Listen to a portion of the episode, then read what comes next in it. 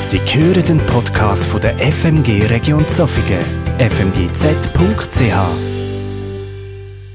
Wir möchten Sie an dieser Stelle auf Aussetzer in der Audiodatei hinweisen und Sie um Entschuldigung bitten.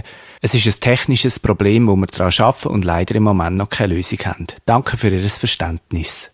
Wenn ich manchmal mit so Pastorenkollegen zusammen bin, und da gibt's noch öppe die, da man sich mal trifft und so ein bisschen austauscht und dann fragt meistens einer, das ist einer, der in der Nähe ist von mir, sehr ein dynamischer und auch also leidenschaftlich, wirklich, dann fragt er mich, was habt ihr mit Jesus erlebt? Die letzte Woche.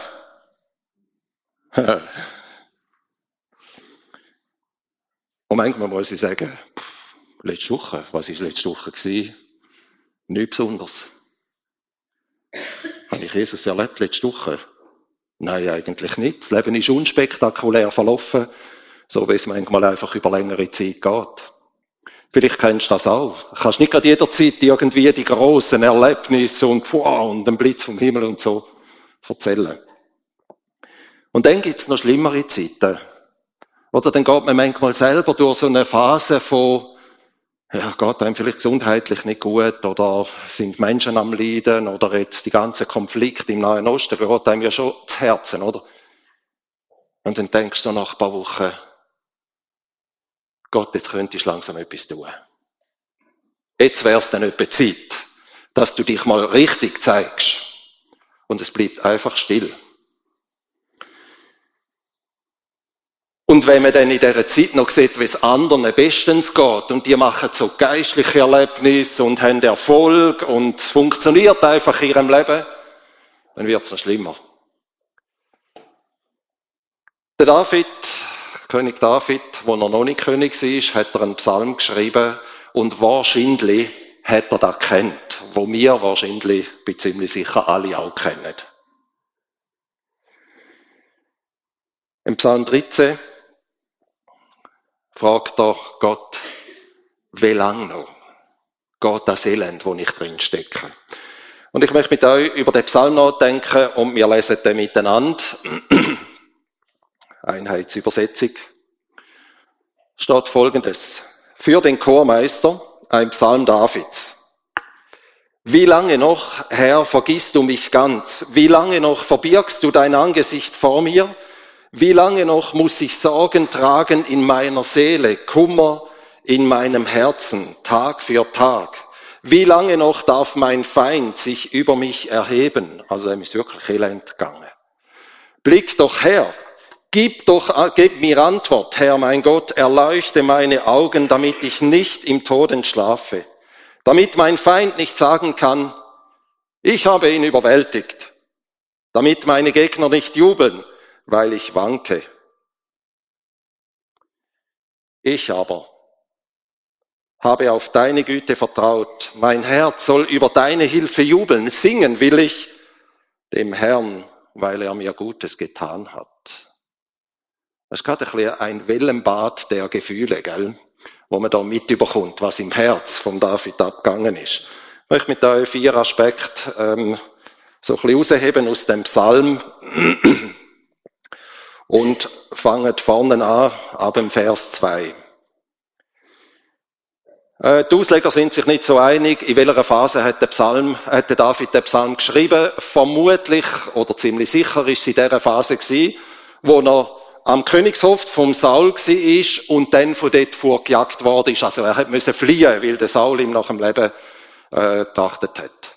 Und er ist in, die Wüste, in der Wüste unterwegs gewesen, hat ein paar komische Figuren, also Räuber wahrscheinlich oder ähnliches, um sich geschart. Die haben sich da getroffen und sind wochenlang, monatelang durch die Wüste gezogen. Und der David in dieser Phase erlebt einfach nichts von dem, wo ja eigentlich klar war, in welche Richtung das geht. Er ist wie in einer Warteschleife in der Wüste. Es ist trocken heiß und es geht kugellang. Also äußerlich bedrängt, auf der Flucht. Innerlich, wenn man den Psalm liest, ziemlich depressiv, ohne Perspektive und keine Aussicht auf Verbesserung. Er sagt ja, meine Seele ist mit Kummer gefüllt. Und ich meine, wenn man amix retour schaut im Leben, oder, dann kann man amix sagen, ja gut, irgendwann hat dann Gott schon eingegriffen. Aber wenn man drinsteckt, dann ist es ziemlich schwierig. Weil du weißt nie, geht's noch eine Woche, geht's noch einen Monat, geht's noch ein Jahr, wie lange geht's denn noch? Bis Gott endlich mal die Sache ins Lot drückt. Vielleicht erlebst du auch so Zeiten, ich kenne die. Zeiten vom Trauern, wo irgendetwas verbrochen ist. Schmerz über Verlust, Beziehungsbrüche,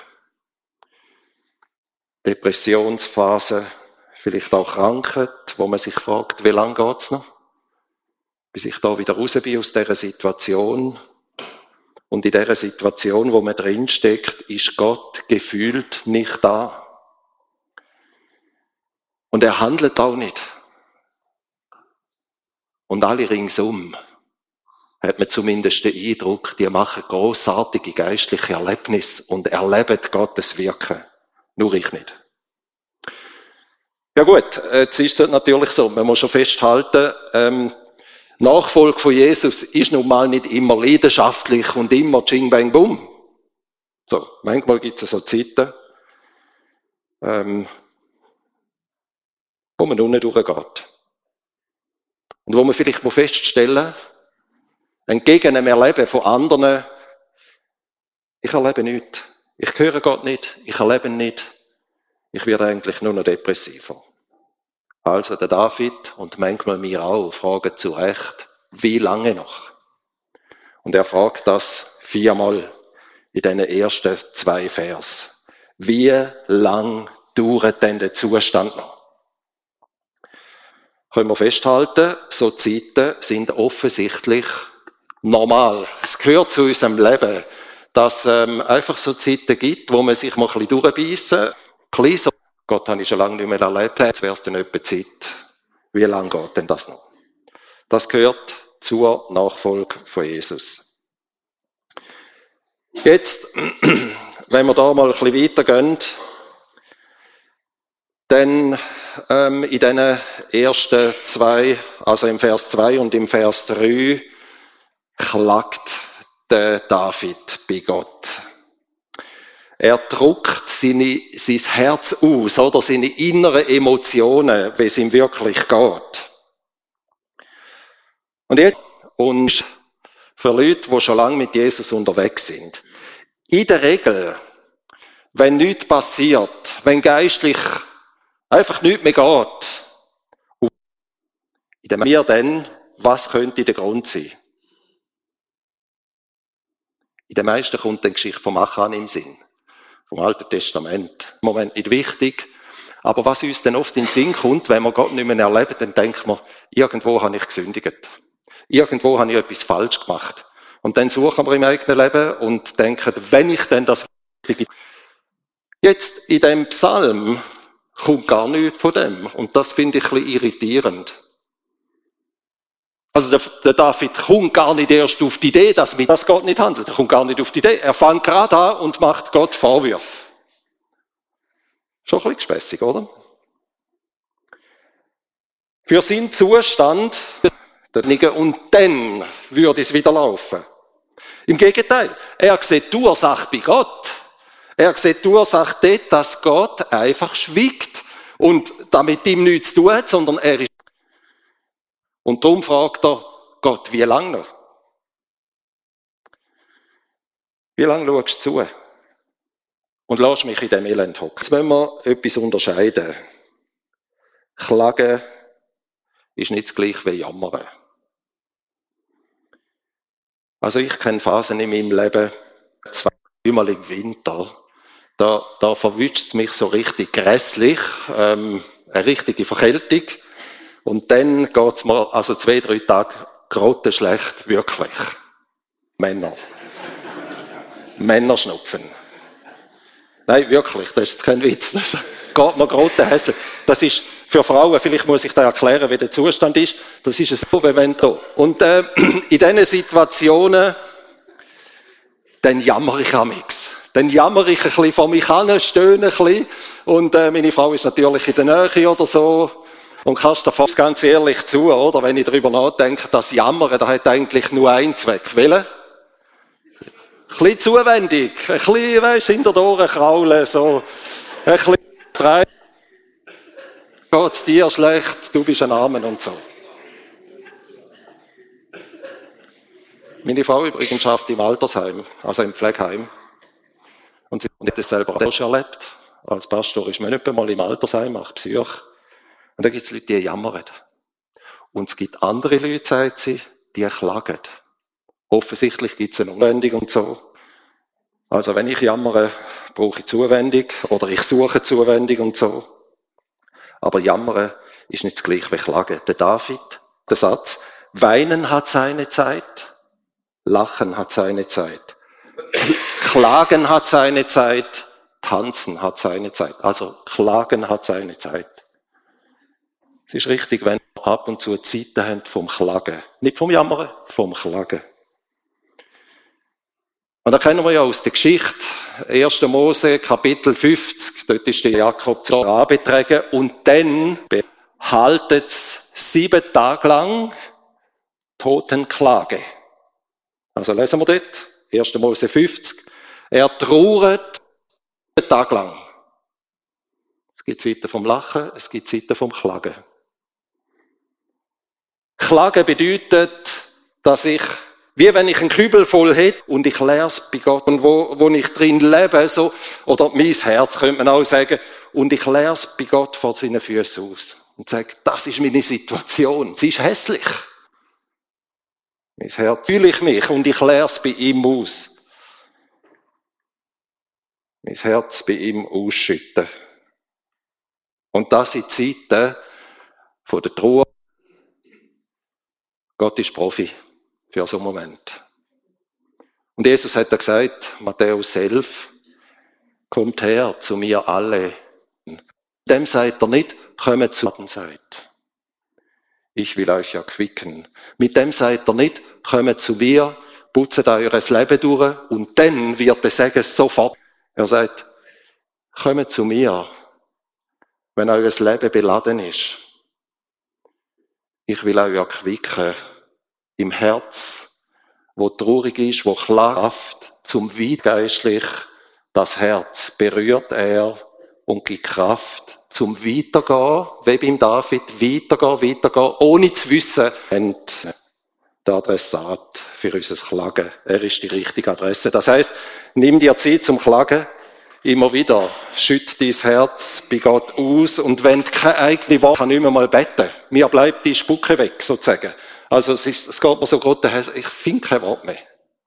Vielleicht hast du das auch schon erlebt. Und dann helfen so Psalmtexte. Und es gibt 150, geteilt durch zwei, sind also ordentlich viel. Klagepsalmen. Wenn du keine eigene Wort mehr findest, nimm Liedertext, nimm Psalmen oder Gedicht oder so. Weiter dritter Punkt. Gott um Zuwendung bitten. Jetzt kommen wir zum dritten, zum vierten Vers. Also da ähm, zählt der David ein bisschen auf. Er sagt, blick doch her. Also, gib mir Antwort, erleuchte meine Augen.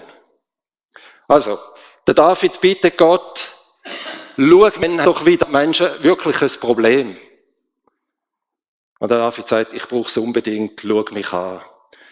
Die meisten von uns kennen ja den Vers, oder? Wo ähm, in dem Jahr so ein bisschen der Jahres, das Jahregar in die Wüste, wo sie eine Gottesbegegnung hat. Achtung, man beachte, Hagar sitzt in der Wüste, ist auf der Flucht, ganz schwierig, und sie fragt wahrscheinlich das Gleiche, wie lang noch? Und dann hat sie, ist Jesus gewesen, irgendwie, aber sie merkt, Gott kommt zu mir irgendwie in diese Situation. Und dann sagt sie nachher rückblickend über Gott bis Gott, der mich sieht. Das ist Segen von Gott. Segen Gottes. Das beten wir ja manchmal, oder? Im aaronitischen Segen. Der Herr segne dich und behüte dich. Der Herr Gesicht auf dich und gebe dir Frieden ins Herz. Oder wenn Gott uns anschaut. Es gibt manchmal Christen, die immer das Gefühl haben, wenn Gott mich anschaut, wow, möglichst alles richtig machen, weil Gott sieht ja. Und wenn er mich anschaut, dann gibt es sicher Ärger. Nein, so ist es nicht. Sagen Gott, es ist, er schaut dich an. Und du gehst einfach durch eine schwierige Zeit. Gott schaut dich an. Das Zweite, wo der David da fragt oder fleht, er sagt, gib mir Antwort. Er sucht das Reden von Gott. Mir will schon anschwiegen, oder? Das geht irgendwie, also nach einer Woche wird es bereits ein bisschen schwierig. Aber ähm, wenn man zu lang nicht mehr redet miteinander, dann driftet man auseinander. Aber nicht nur unser Gebet von unserer Seite, unser Reden, sondern auch, dass Gott antwortet. Und um das fleht David. Johannes 10, dort sagt Jesus, meine Schafe hören meine Stimme. Und der David sagt, Gott, erleuchte meine Augen. Oder manchmal gehen wir ja durchs Dunkeltal, Psalm 23. Und man weiß nicht, wie lang das Tal noch geht. Und dann brauchst du Licht. Zumindest zu hören, der Hirte ist da, er ist mit mir. Und so Gott. Umgekehrt ist es falsch. Außen ist alles hell, aber im Herz ist es schwarz oder dunkel. Ist falsch. Nein, unser Herz braucht Licht. Ganz besonders durch solche Zeiten. Und dann sagt der David ja im Vers 5 nachher, ähm, warum überhaupt? Warum fleht er und bittet Gott? Man sich fragen, damit mein Feind nicht über mich jubelt. Jetzt kann man sich fragen, wer ist din und mein Find? Oder mein Nachbar? Also wohnt zwei Häuser weiter, der hat eine Katze. Die Katze läuft vor meinem Küchenfenster amix durch und dort hat es drei Gartenbeetchen und sie haltet an. Die Energie, sage ich mal, meinem Nachbar gegenüber. Und nicht selten gibt's, ist jetzt bei uns nicht der Fall, so, aber nicht selten eskaliert es dann manchmal und dann werden Menschen uns finden. Und es muss nicht einmal so sein, dass Katz schuld ist über ihrem Missverhalten, sondern manchmal werden wir einander zu finden. Und wir reden nicht mehr miteinander und so weiter. In dem Fall sind nicht Menschen, die ich finde. Mir wie so tun. Ich brauche dies Reden, ich brauche dies Licht, damit meine Finden nicht über mich jubeln, übertreibt auf unser Leben. Du hast nur einen Find. Ein wirklicher Find. Das ist kein Mensch. Ziel ist immer das Gleiche. Schon immer gewesen und bleibt auch immer gleich, dem sein Ziel ist, dich und mich von Gott wegzubringen, Zweifel zu sein. Oder wie es dort am, am Anfang war, was hat er im Garten Eden gesagt? Er hat gesagt, hm, zu Eva, sollte Gott gesagt haben? Glaub nicht, oder? Ja. Sein Ziel ist, vom wahren Find, wo uns gegenüber ist, sein Ziel ist, uns von Gott wegzubringen. Oder äh, dort beim Hiob in dieser Geschichte, oder? Wo es ihm gerade hässlich gegangen ist, im Hiob und Gott durch ganz schwierige Zeiten. Was sagt ihm seine Frau? Sag Gott ab und stirb. Super, brauchst du gerade in dieser Zeit. Ja, genau. Hilft überhaupt nicht. Das ist die Stimme vom Satan, wo unserem Herz dann sagt, komm, du hast schon Gott schon so lange, so lange nicht mehr erlebt. Es gibt den im Fall gar nicht. Hör auf. Schau, dass dein Leben funktioniert. Nimm sie in die Hand. Gib auf. So. Das ist die Stimme vom Find. Und wenn ihm das gelingt, dann jubelt er. Und der David sagt, Gott wend dich mir wieder zu, damit der Find nicht jubelt. Der Hebräerbriefschreiber, der hat das sehr gut kennt, ähm, offensichtlich, denn er schreibt folgenden Satz, Kapitel 10, Werft euer Vertrauen nicht weg. So übersetzt Luther-Übersetzung. Ähm, eben in einer anderen Übersetzung heißt, werft deshalb eure Zuversicht nicht weg. Darauf wartet eine große Belohnung. Und Belohnung ist nicht einfach irgendwann im Himmel, sondern dass Gott sich uns wieder zuwendet und dass wir seine Stimme, sein Reden wieder hören. Geld gemacht noch einen vierten Punkt anschauen, der letzte Vers, Vers 6, und ich habe es da gel gemacht. Da, da nimmt der Psalm eine überraschende Wende. Es kommt das Aber. Und der Psalmist, der David sagt, ich aber, Entgegen jeglicher Erfahrung, entgegen jeglicher Logik, ich aber, ich bleib da. Ich habe Gottes Güte schon erlebt, ich bleibe jetzt da. Wieder allen Umständen, die ich im Moment erlebe, ich aber entscheide mich zum Vertrauen in so einer Situation und es geht nicht emotional, weil emotional ist man nicht gut drauf in diesen Phasen, sondern es geht eigentlich nur über den Kopf, da man eine Entscheidung fällt und sagt, wieder alles, was ich spüre, erlebe im Moment, ich aber vertraue trotzdem, ich bleibe dran. Und manchmal, weil die Seele nicht mehr reden kann oder irgendwie so eingeklemmt ist, dann muss man in der Seele das wieder sagen. Genauso wie es ähm, der Psalmist an einem anderen Ort sagt. Was ängstigst du dich, meine Seele, und stöhnst so in mir? Das ist ja die Realität manchmal. Setze doch deine Hoffnung auf Gott, dann werde ich ihn noch einmal loben. Er ist es, der meine Ehre erhält. Er ist mein, sagt innere Seele, zu seiner eigenen Seele. Sagt innere Seele immer wieder, Seele, blieb dran. Bleib im Vertrauen auf Gott. Heb dich an ihm fest, auch wenn es dunkel um dich herum ist und du das Ende noch nicht siehst. Und das sagen wir nicht nur uns in der eigenen Seele oder im, im Mitmensch in seiner Seele. Bleib da. Sondern manchmal wenn wir da auch in der Gemeindeseele sagen. In der Gemeinschaft. Und sagen, komm, jetzt gehen wir durch dunkle Zeiten. Ähm, Seele. Gemeinde, Chile, ich aber, wir aber bleiben im Vertrauen auf Gott unterwegs, auch wenn wir im Moment nicht viel erleben von dem. Ich fasse zusammen mit vier Merkpunkten. Erster Merkpunkt, Gott ist manchmal weit weg, das ist einfach die Realität. Und du bist nicht irgendwie geistlich äh, Gott ab dem Karrigkeit, wenn es länger geht und es wirklich durch die Wüste geht. Manchmal ist es einfach so. Zweiter Merkpunkt. Statt jammern, klagen und flehen.